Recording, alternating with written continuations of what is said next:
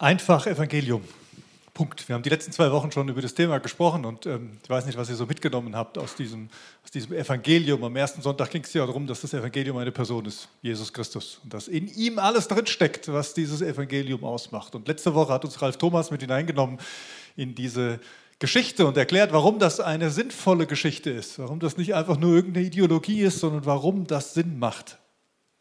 Eine sinnvolle Geschichte, die Liebe Gottes die Liebe Gottes zu uns Menschen, die uns zur Person macht. Wir sind Person, Gott ist Person und da geht es um eine Beziehung. Und Jesus Christus ist dieser Kern, er ist dieser Schlüssel, er ist dieses Bindeglied. Er ist diese frohe Botschaft, die uns verbindet mit, mit Gott, dem Schöpfer, mit Gott, der uns zu seinem Ebenbild erschaffen hat und uns ansieht und mit uns, mit uns Beziehung auf, auf Personalebene miteinander leben möchte. Und ich fange gleich an mit einem Bibelvers, den habt ihr vielleicht schon gehört, ähm, aus dem Johannesevangelium. Johannesevangelium Kapitel 20, die Verse 21 und 22. Da sagt Jesus zu seinen Jüngern, kurz bevor er dann wieder auch in den Himmel auffährt, also als er ihnen dann begegnet nach seiner Auferstehung, Friede sei mit euch, sagte Jesus noch einmal zu ihnen. Wie mich der Vater gesandt hat, so sende ich jetzt euch. Da hauchte sie an und sagte, empfangt den Heiligen Geist. Ja, ne, habt ihr schon mal gehört? Ja, klar, ist ja gut. Aber jetzt lasst uns das mal in diesem Kontext von Evangelium und dem, was wir die letzten Wochen gehört haben, verstehen. Was steckt denn da drin? Wenn Jesus Christus diese frohe Botschaft ist, das Evangelium verkörpert sozusagen, diese Botschaft von Gott ist, in einem Auftrag da war, diese Botschaft, dieses Reich Gottes zu den Menschen zu bringen. Und jetzt sagt er zu seinen Jüngern, wie mich der Vater gesandt hat, so sende ich jetzt euch dann hat das was mit den Nachfolgern Jesu zu tun. Also mit den zwölf, die da mit dabei waren, vielleicht waren auch mehr dabei in, diese, in dieser Situation, und, aber auch mit all denen, die danach noch kommen. Mit all denen, die sagen, jawohl, ich folge diesem Jesus Christus nach. Ich habe ihm mein Leben gegeben, ich gehöre zu ihm und ich möchte mit ihm leben. Wie mich der Vater gesandt hat, so sende ich jetzt euch. Jetzt wir. So wie Jesus. Jesus kam in diese Welt. Jesus hat die Verbindung zu Gott hergestellt in dieser Welt. Jesus war diese gute Botschaft. Er verkörperte sie. Und jetzt wir. Dann macht es Sinn, dass Paulus schreibt im 2. Korintherbrief, 2. Korinther 5, Vers 19 bis 20, der nächste Vers. Ja, in der Person von Jesus Christus hat Gott die Welt mit sich versöhnt, sodass er den Menschen ihre Verfehlungen nicht anrechnet. Und uns hat er die Aufgabe anvertraut, diese Versöhnungsbotschaft, diese frohe Botschaft, dieses Evangelium zu verkünden. Deshalb treten wir im Auftrag von Jesus Christus als seine Gesandten auf. Gott selbst ist es, der die Menschen durch uns zur Umkehr ruft. Wir bitten im Namen von Christus, nehmt die Versöhnung an, die Gott euch anbietet. Das ist die eigentliche Mission Gottes. Er will die Menschen retten. Menschensohn ist gekommen, zu suchen und zu retten, was verloren ist, hat Jesus Christus selber gesagt. Die Verlorenen zu suchen und zu retten. Das ist der Grund, weshalb Manfred und Eva sich haben senden lassen. Damit das passiert, und zwar nicht nur irgendwo, sondern weltweit, dass überall Menschen, die auf der Suche sind, die verloren sind, diese frohe Botschaft erfahren dürfen. Also nicht nur davon hören, sondern sie erleben, sie annehmen. Diese Befreiung, diese, diese Erlösung in Jesus Christus erfahren dürfen. Und wir sind Botschafter, das gehört auch für mich zum Evangelium mit dazu, dass das Evangelium eben nichts ist, was einfach nur einmal steht und sagt, und Jesus hat jetzt die Tür aufgemacht und damit ist rum. Und wir sagen Dankeschön, setzen uns hin und dann war es das, sondern das Evangelium ist etwas, was immer sich vermehren wird, was nie bei sich bleibt, Gott hätte ja auch sagen können, na gut, wir sind ja dreieinig schon. Was brauche ich die ganzen Menschen jetzt noch für meine Gemeinschaft? Wir haben die perfekte Gemeinschaft hier. Warum denn eigentlich? Aber das ist das Wesen des Evangeliums, dass es zu den Verlorenen hingehen möchte, zu denen, die diese Erlösung noch nicht erfahren haben, zu denen, die noch gebunden sind, die noch gefangen sind, zu denen, die noch nicht heil geworden sind, damit sie das erleben dürfen. Und jetzt wir. Und auch das ist einfach Evangelium. Franz von Assisi hat gesagt, predige das Evangelium, wenn es sein muss, auch mit Worten. Und deswegen möchte ich mich heute mit euch über die Königsdisziplin des Evangeliums unterhalten. Und diese Königsdisziplin des Evangeliums ist dienen. Dienen, das ist das, was Jesus gemacht hat. Das ist die Art und Weise, wie Jesus diesem Evangelium ein Gesicht gegeben hat. Er kam, um zu dienen. Er ist Mensch geworden, um den Menschen zu dienen. Er ist den Menschen auf diese Art und Weise begegnet, um ihnen zu dienen oder als Dienender. Er ist am Kreuz von Golgatha gestorben, weil er den Menschen diente, weil er diesem, dieser, diesem Evangelium diente, dieser Mission Gottes diente. Im Dienen verbreitet sich das Evangelium, weil das Dienen die Königsdisziplin des Evangeliums ist. Wenn wir uns fragen, wie können wir denn Botschafter sein? Wie können wir denn jetzt diese Gesandten in der Welt sein? Wie können wir denn dieses Evangelium zu den Menschen bringen? Dann gibt es eine Antwort und die heißt dienen. Und das klingt jetzt nicht so berauschend, ne? Klingt jetzt nicht so, das ist nicht das unbedingt, was man hören möchte. So, eher so, wenn man, wenn man dann guckt, ne? also die, wenn man sich in die Science-Fiction-Welt mal reinliest oder so Filme anguckt, dann gibt es dann irgendwie die Macht oder sowas. Ne? Und dann streckt man die Hand aus und dann pff, tut sich was. Und ja, manchmal wünsche ich mir das auch mehr, ne? dass wir das auch machen, das sagen und ja und, und jetzt passiert es. Und Gott ist ja auch gnädig und manchmal schenkt er sogar solche übernatürlichen, besonderen Gelegenheiten, wo wirklich was passiert und man staunend daneben steht und denkt sich, äh, ich war das jetzt ganz bestimmt nicht. Oder irgend so Zaubertrank oder sowas, so ein Saft, den wir verteilen und den trinken dann die Leute und dann, dann haben sie es. Das wäre doch großartig. Gott hat sich dafür entschieden, den Weg des Dienens zu gehen. Und er lädt uns auch ein, es ihm gleich zu tun und sagt, das ist der Weg, das ist der Königsweg, das Evangelium zu verbreiten, dass wir dienen. Dienen ist dabei nicht Sklaverei. Ne? Also muss man einen großen Unterschied machen. Das ist so die Frage, wie, welche Assoziation ruft dieses Wort bei mir hervor? Dienen kann man jetzt von dem der Diener hernehmen und der, ich bin jetzt der Diener von einem Herrscher. Und deswegen bin ich seiner Willkür ausgesetzt und muss das tun, was er sagt, ganz unabhängig davon, ob das jetzt gut für mich ist, ob das gut für das Umfeld ist oder wie auch immer. Ich muss halt eben Folge leisten. Das ist leider ganz oft das Bild, was wir auch von Gott haben, dass er dieser tyrannische, selbstsüchtige Herrscher ist, der tut, was ihm gefällt und wir müssen halt irgendwie folgen. Aber ganz ehrlich, das ist ein Bild von Gott, was nicht dem Evangelium entspricht.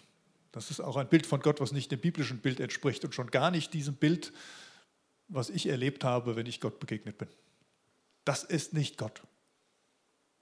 Und in einer Bibelstelle wird das nochmal sehr deutlich, wo Jesus das ein bisschen auf den Kopf stellt. Da geht es nämlich darum, ich erzähle euch den, den, Kontext vorher ein bisschen, dass Jesus darüber spricht, dass mit seinen Jüngern darüber spricht, dass irgendwann die Zeit kommen wird, wo er sie verlassen wird, wo er etwas erleiden wird. So ganz fassen können die das da noch nicht. Das ist noch nicht so ganz klar, wie das aussieht. Aber es geht darum, dass, dass das Königreich Gottes gebaut wird. Und dann kommen zwei Jünger auf ihn zu. Jakobus und Johannes. Zwei, die recht eng mit ihm waren, also die sehr oft ganz nah bei ihm waren und die irgendwie so dachten, naja, wir haben, glaube ich, einen guten Stand hier bei diesem und wenn er dann irgendwann der König ist, mal gucken, was dann passiert. Und sie gehen zu ihm hin und sagen, du Jesus, also wenn du dann auf dem Thron sitzt in deinem Reich, können dann nicht wir beiden links und rechts von dir sitzen? Wir, wir, würden gerne an deiner Seite sein, so auf der nächsten Stufe. Und wenn man das so hierarchisch mal so wie eine Pyramide anguckt, ne, dann sitzt oben der König und dann gleich links und rechts daneben so die hohen Persönlichkeiten. Und Jesus guckt sie an und sagt, ihr, ihr wisst nicht, um was ihr da bittet. Ihr wisst nicht, was ihr da fragt. Könnt ihr etwa den Kelch trinken, den ich trinken werde? Er meint damit, könnt ihr das leisten, was ich leisten werde? Könnt ihr, könnt ihr die Last der Welt auf euren Schultern tragen und sühnen? Können sie natürlich nicht.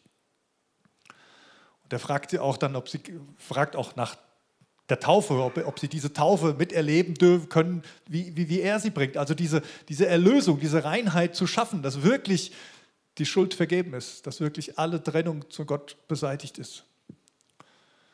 Und sie sagen, ja, klar, können wir. Und Jesus sagt, ja, ihr werdet tatsächlich ein Stück weit davon, ein Stück weit davon werdet ihr auch was erleben in dieser Welt hier, gar keine Frage. Aber es steht euch nicht zu, zu wissen, wer an welcher Position sitzt, weil darum geht es im Reich Gottes überhaupt nicht. Und das ist natürlich so ein bisschen so eine dreiste Frage gewesen und die waren ja auch nur zwei von zwölf und die anderen kriegen das mit und hören, oh, die, die haben jetzt da den Jesus gefragt, ob sie irgendwie eine besondere Stellung im Reich Gottes kriegen und finden das gar nicht so amüsant. Ja? So nach dem Motto, hey, was soll das denn jetzt? Macht mal langsam, ja? wir sind doch hier eine Einheit, wir sind doch miteinander unterwegs. Und dann ruft Jesus alle zusammen. Und dann erzählt er ihnen was übers Dienen. Das habe ich euch auch als Text mitgebracht. Das könnt ihr gerne mitlesen. Die übrigen zehn Jünger hatten dem Gespräch zugehört und ärgerten sich über Jakobus und Johannes. Da rief Jesus sie alle zusammen und sagte, ihr wisst, dass die, die als Herrscher über die Völker betrachtet werden, sich als ihre Herren aufführen und dass die Völker die Macht der Großen zu spüren bekommen. Bei euch ist es nicht so. Im Gegenteil, wer unter euch groß werden will, soll den anderen dienen. Wer unter euch der Erste sein will, soll zu, zum Dienst an allen bereit sein. Denn auch der Menschensohn ist nicht gekommen, um sich dienen zu lassen, sondern um zu dienen und sein Leben als Lösegeld für viele hinzugeben. Der Menschensohn ist Christus selbst. wir haben beim ersten Evangelium-Thema darüber gesprochen, der Sohn des Menschen, also ein Titel auch für den Messias, für den, für den kommenden Erlöser. Das Evangelium stellt das Machtgefüge auf den Kopf. Und die Nachfolger Jesu sollen sich bewusst davon unterscheiden, von diesem Herrschaftssystem dieser Welt, wo der Mächtige ganz oben sitzt und bestimmt. Sie sollen treu, treu ihren Dienst tun. Sie sollen treu dienen. Ja, sie dürfen auch streben. Das steckt da, ist ja nicht drin, dass man immer nur falsche Demut zeigen soll. Jesus sagt ja nicht, wer, also ihr dürft gar nicht der Erste sein wollen. Ihr dürft gar nicht groß sein wollen. Das, das steckt ja gar nicht drin, sondern er sagt, wer von euch das wirklich sein möchte, wer von euch was erleben möchte, wer von euch irgendwie beschenkt vielleicht auch sein möchte, weil darum geht es ja beim Großsein. Beim Großsein, das ist ja eher so unser, unser Wunsch, jemand zu sein, irgendwie angekommen zu sein, Teil zu sein von etwas Größerem, einen Platz zu haben, anerkannt zu sein. Das steckt für uns Menschen ja da drin, wenn wir groß sein sollen oder wenn wir die Ersten sein wollen. Und sagt, es geht nicht darum, dass du diese Sehnsucht nicht ausdrücken darfst und dass du das erleben darfst. Aber du wirst es nicht darin finden, indem du der Mächtige bist, indem du Macht ausübst, sondern du wirst es darin finden, indem du dienst. Ganz anders als das, was du in deinem Leben bisher erfahren hast. Ganz anders als diese, ja, als diese Welt tickt. Jesus kam, um zu dienen. Und er ruft uns auf, es ihm gleich zu tun. Wir haben in unserem Leitbildheft als Gemeinde vier Schlagworte stehen. Da steht gerettet, um zu retten. Geliebt, um zu lieben. Vereint, um zu einen. Begabt, um zu geben. Dieses Umzu ist ein ganz wichtiger Aspekt auch des Evangeliums. Ja, wir sind wir sind gerettet an vielen Stellen. Ich hoffe, viele von uns sind gerettet. Und wer es noch nicht ist, dem wünsche ich von ganzem Herzen, dass du diese Liebe Gottes, diese Erlösung von Jesus Christus, dieses Evangelium am eigenen Leib erfahren darfst. Und die, die es erfahren haben, ja, du hast es. Du hast diese Rettung, du hast diese Liebe, du spürst sie ab und zu, du bist vereint. Ja? Auf dem ganzen Globus sind wir vereint als, als, als Kinder Gottes. Und du hast Begabungen geschenkt bekommen von Gott. Aber nicht nur, damit du groß werden kannst, damit du irgendwie jemand sein kannst und die Anerkennung bekommst, sondern um zu, um zu retten, um zu lieben, um zu einen, um zu geben.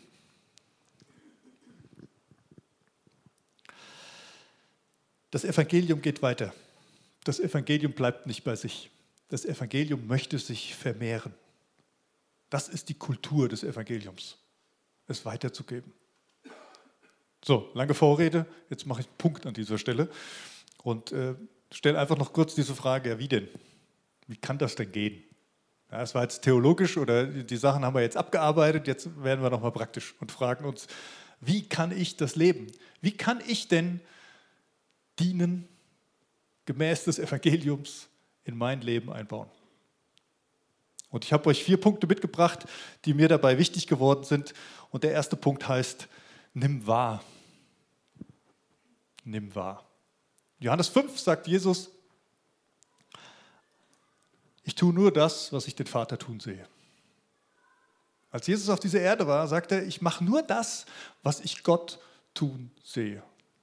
Also er hatte eine direkte Verbindung immer zu Gott. Er wusste, was Gottes Wille war und er wusste, was in dieser Situation dran war. Das ist ein sehr hoher Anspruch, ich weiß.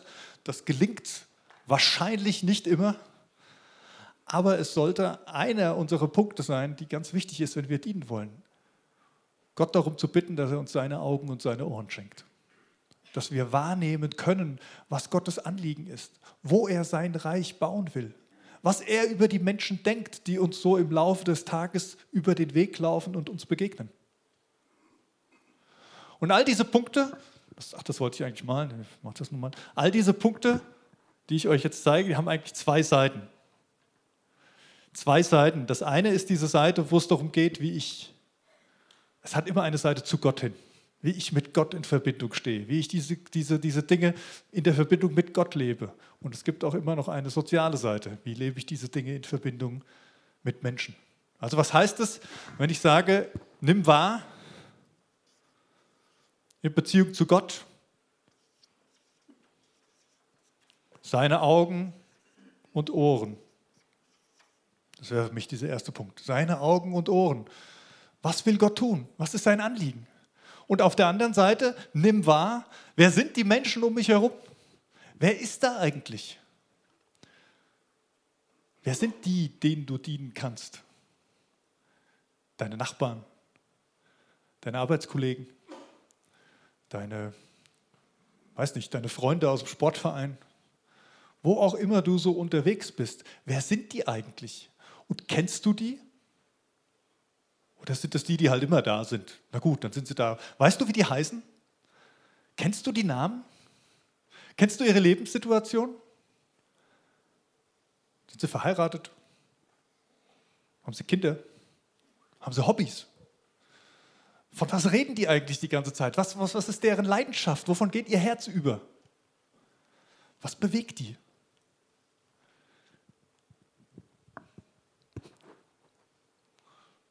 Schreibe jetzt einfach mal Menschen hier hin. Wer sind diese Menschen in deinem Umfeld? Und zum Wahrnehmen gehört nicht nur so das Allgemeine, sondern es geht um Details. Wenn du den Menschen, wenn du wirklich ein Anliegen hast, den Menschen um dich herum zu dienen mit dem Evangelium oder als das Evangelium, dann musst du sie wahrnehmen. Jesus hat die Menschen ganz genau wahrgenommen, die, die er angesprochen hat. Lest mal das Evangelium, die Evangelien in der Bibel durch, wie Jesus den Menschen begegnet sind. Das war nicht so pauschal irgendwas. Ach übrigens, für, für dich ist Jesus auch gestorben. Herzlichen Glückwunsch. Sondern das war immer ganz detailliert, das war zugewandt. Der kannte die Menschen, denen er begegnet ist. Sicherlich hatte Jesus da andere Fähigkeiten, weil Gott es ihm offenbart hat. Manchmal tut er das bei uns auch. Deswegen ist die andere Seite auch so wichtig aber trag die Menschen in deinem Umfeld auf dem Herzen. Nimm wahr. Das zweite, nimm dir Zeit. Nimm dir Zeit. Ich saß vor zwei Wochen habe ich auch kurz erzählt, glaube ich, den kompletten Samstag eigentlich in der Handballhalle. Es ist ein bisschen schade, dass ihr die Bilder gar nicht so schön seht wie ich hier vorne. Die haben viel mehr Farbe auf dem Ding sonst, aber da, ihr stellt es euch schon vor. Sieht ein bisschen neblig aus. Hier ist es schön mit Sonne noch. Ähm, ähm, ich, ich, saß in der, in der Handballhalle den ganzen Tag, nicht weil, also ich mag Handball auch, ich bin da gerne, aber vor allen Dingen, weil, weil wir die Menschen echt am, am Herzen liegen. Und ich war am nächsten Tag echt fertig. Ich musste dann ja auch die, die Predigt gehabt und ich dachte, boah, jetzt sitze ich immer noch hier und äh, und am Sonntagabend haben wir uns mit den Ältesten hier zum Beten getroffen, wie wir das oft sonntagsabends machen. Und ich war echt müde und fertig. Was, was mache ich denn? Ich will zu den Menschen, ich will da hin und irgendwie geht es nicht vorwärts. Ich habe da vielleicht auch zehn Minuten gutes Gespräch gehabt, den ganzen Tag in der Halle, aber das, da ist jetzt auch nicht gleich direkt was passiert, dass jemand gesagt hat, oh ja, und ich äh, will den Jesus kennenlernen. Und dann sind wir hier so rumgelaufen im, im, im Gebet und dann hatte ich den Eindruck, Gott sagt zu mir, lies mal die, lies mal die Losung. Dann habe ich mein Handy rausgeholt, meine Losungs-App aufgemacht und reingeguckt. Und äh, da war dieser Vers drin, wo Jesus das Gleichnis erzählt von den drei Dienern, denen er sein, sein Vermögen anvertraut, dieser Herr sein Vermögen anvertraut. Und dann stand dann, recht so, du tüchtiger und treuer Knecht. Du bist in wenigem treu gewesen, darum wird dir viel anvertraut werden. Und für mich war es gar nicht so, die so, ja, es wird viel anvertraut werden, sondern es war so dieser Zuspruch, Sei treu in diesem Kleinen. Sei treu in dem, was du hast, in dem, was ich dir anvertraue. Und für mich war das ein echter Zuspruch. Ich dachte, ja, ich war einfach da. Und ich glaube, es braucht das. Das Evangelium ist, hat Zeit. Klingt blöd, aber Gott hat Zeit, das merke ich immer wieder. Er ist nicht auf mich immer angewiesen. Aber nimm dir Zeit. Nimm dir Zeit in der Beziehung mit Gott. Ah, zwei. Für das Gebet. Für die Fürbitte.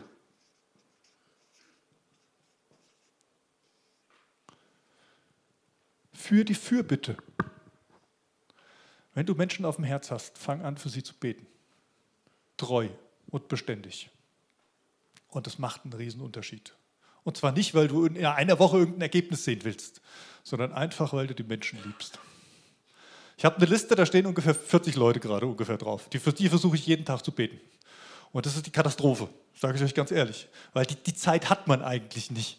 Die habe ich auch nicht, dass ich mich jetzt hinsetze und sage, und jetzt, manchmal mache ich das dann. Dann nehme ich mir wirklich die Liste vor und dann versuche ich, aber das, ich versuche es eher so zu machen, dass wenn ich im Auto oder so unterwegs bin und irgendjemand fährt mir über den Weg oder ich muss an einen von dieser Person denken oder ich sehe sie flüchtig, dass ich dann anfange für sie zu beten und versuche die Person zu segnen und mir ins, ins, in Erinnerung rufe, was ist das eigentlich für eine Person, in welchen Lebensumständen ist die und ich fange an, die Familie zu segnen. Fang an, für die Menschen zu beten, die in deinem Umfeld sind. Nimm dir Zeit dafür. Und dann nimm dir Zeit auch einfach nochmal so, für die Menschen. Sei einfach da. Sei einfach da. Sei da, wo die Menschen sind und Zeit haben. Sei da, wo die Menschen ihre Zeit verbringen, die sie haben. Das ist ganz unterschiedlich, wo das ist. Wenn sie gestresst sind, wenn sie den Einkaufswagen schnell durch den Supermarkt schieben und versuchen, die Sachen reinzukriegen, dann ist das meistens nicht so effektiv. Dann hilft mir das, um sie in Erinnerung zu holen und vielleicht ein Stoßgebet zu sprechen. Aber das ist nicht der Ort, wo, du, wo, wo die Beziehung entsteht. Sei da, wo sie sind. Weiß ich nicht, im Fitnessstudio, im Garten vielleicht, am Sportplatz. Wo verbringen die Menschen Zeit? Und nimm dir Zeit, bei ihnen zu sein. Der dritte Punkt. Werde Teil. Werde Teil. Ich fand das so schön mit diesem Esstisch, der da abgebildet ist, wo sich das Essen gereicht wird. Ich finde, wir sind als Christen viel zu selten am Esstisch der Menschen um uns herum. Ich auch. Ich stehe viel zu oft hier auf der Bühne und sitze viel zu selten am Esstisch von den Menschen, die ich auf dem Herz habe. Und ja, es braucht Wahrnehmung und es braucht Zeit, um dahin zu kommen. Das weiß ich auch, weil das was mit Vertrauen zu tun hat, weil das was mit Gemeinschaft zu tun hat, was einfach entstehen muss. Aber ich finde, da gehören wir hin. Teilnehmen an diesem Esstisch. Und vielleicht, ich höre jetzt auf, darüber zu schreiben, könnt euch das alles merken, und vielleicht äh, ist es auf dieser linken Seite, auf der Beziehung zu Gott, darüber, dass du dir Gedanken darüber machst, was ist eigentlich deine Geschichte? Wenn du am Esstisch sitzt bei den Leuten und die fragen, warum du eigentlich Christ bist oder was du da in dieser Gemeinde machst, was erzählst du dann? Ich habe bei mir festgestellt, ich bin viel zu schnell, kommt das Gespräch dahin, dass wir darüber reden, wie schwierig doch Kirche und Religion ist. Ja, kann man auch mal drüber reden. Aber das ist nicht das Eigentliche. Darum geht es mir nicht. Ja, finde ich auch schwierig an mancher Stelle. Aber sich da gemeinsam hinzusetzen und darüber zu, zu, zu, sprechen, dass, dass Religion seine Grenzen hat und Kirchen ihre Grenzen haben, da kommt man nicht weiter. Das ist nicht das Evangelium. Was ist deine Geschichte? Was, was ist das, was es bei dir auslöst, dass du trotzdem dahin gehst? Trotz all der Schwierigkeiten von Religion und Kirche, die wir auch kennen. Was ist deine Geschichte, wie Gott dir begegnet ist? Welche Art und Weise wird das Evangelium in deiner Lebensgeschichte sichtbar? Und ich merke, und ich betone es, ich habe das schon mal gesagt, ich betone es gerne nochmal, ich finde, viel zu viele von uns haben den Eindruck, dass ihre Geschichte nicht aussagekräftig wäre. Das ist gelogen. Ist Jesus dir begegnet? Ist Gott dir begegnet? Dann ist deine Geschichte aussagekräftig. Und zwar ziemlich. Also vielleicht ist das die, die linke Seite, dass du dir mal Zeit mit Gott nimmst und mal überlegst, was ist eigentlich meine Erzählung, wenn ich, wenn ich den Menschen begegne. Ich mache das oft, ich gehe ich erwähne es hier nochmal, dass die Leute denken, was macht der Pastor eigentlich den ganzen Tag? Ähm, die, die, meine Gemeindeleitung hat mir dankenswerterweise bis zur Hälfte meiner Arbeitszeit zur Verfügung gestellt, um zu Menschen zu gehen. Und das ist ein Riesenprivileg und seitdem fühle ich mich echt freigesetzt. Und deswegen ist es oft so, dass ich dann eine Nachricht kriege, hier, wir treffen uns heute zum Kaffee trinken irgendwo und dann denke ich, okay, da gehe ich hin. Und auf dem Weg dahin, da frage ich Gott, was ist meine Geschichte heute? Was ist, was ist die Erzählung, um die es heute geht, die ich mir versuche wieder in den Kopf zu holen, um, um sie weitergeben zu können? Und nein, es gelingt nicht. Meistens nicht. Aber vielleicht irgendwann mal und, und manchmal. Und das andere ist, werde Teil Komm an den Tisch der Leute. Feiere mit den Menschen. Weine mit den Menschen. Macht Projekte mit den Menschen. Nachbarschaftsprojekte. Straßenfest. Irgendwas. Irgendwas, wo man gemeinsam etwas tun kann. Das ist gut. Das ist wichtig. Das ist mehr Evangelium als 25 Veranstaltungen, die wir noch machen können. Und der vierte und letzte Punkt. Begegne der Not. Vielleicht kann man diese vier Punkte in einer gewissen Chronologie sehen, dass das so ein Aufbau ist. In der Realität wird es nicht immer so sein, dass da schön eins auf das andere folgt. Vieles passiert wahrscheinlich auch parallel, wie es so kommt. Aber ich finde diesen letzten Punkt dann auch ganz entscheidend. Begegne der Not. Das hat was damit zu tun, dass natürlich mein Ziel ist, die Menschen zu, zu Gott zu führen. Die Menschen mit ihrer Not zu Gott zu bringen. Und im besten Fall mit ihnen zu beten sie einzuladen, sagen, oh, ich merke, wir haben da oft so eine Scheu vor, dabei ist das so einfach und Leute sind so dankbar. Wenn, wenn die Not da ist, sind Menschen so dankbar für Gebet. Es ist so einfach zu sagen, hey, darf ich für dich beten? Hast du was dagegen, wenn ich jetzt gleich hier kurz für dich bete? Da passiert was, da passiert wirklich was. Wenn, wenn wir den Anspruch haben, dass wir die Not lösen für die Menschen, wird es schwierig. Wir sind nicht die Erlöser. Aber wir haben den Draht zu ihm. Und darum geht es, die Menschen in die Verbindung mit Jesus zu bringen. Und auf der so sozialen Ebene, auf der anderen Seite, aber auch zu sagen, guck hin und fass an. Also Jesus hat nicht nur dem blinden Bartimäus, die Geschichte, die gleich nach dieser, die ich euch eben vorgelesen habe, kommt, nicht nur gesagt, irgendwann, Glaub mal dran. Glaub mal dran und irgendwann wirst du erleben, dann kannst du wiedersehen. Sondern er hat ihn gefragt, was willst du, was ich für dich tun kann? Was willst du? Und der Bartimäus sagt, ich will sehend werden, logischerweise. Und dann sagt Jesus, dein Glaube hat dir geholfen. Das passiert nicht immer bei uns. Das ist eine große Gefahr. Ich habe es schon mal erlebt. Ja, für dich total krass. Ich habe es wirklich schon mal erlebt, wo, jemand, wo ich jemand gefragt habe, was, was müsste passieren, damit du glauben kannst? Und, und, Gott hat es geschenkt, dass es passiert ist. Ein, ein Riesenwunder. Großartig. Es ist nicht mein Vermögen gewesen, es ist sein Vermögen gewesen. Aber die Frage zu stellen und Gott auch zuzutrauen, dass er auf seine Art und Weise dieser Person begegnen wird und dass es einen Unterschied macht. Also wenn wir dieses Vertrauen nicht haben, dann weiß ich nicht, was das Evangelium mit uns gemacht hat.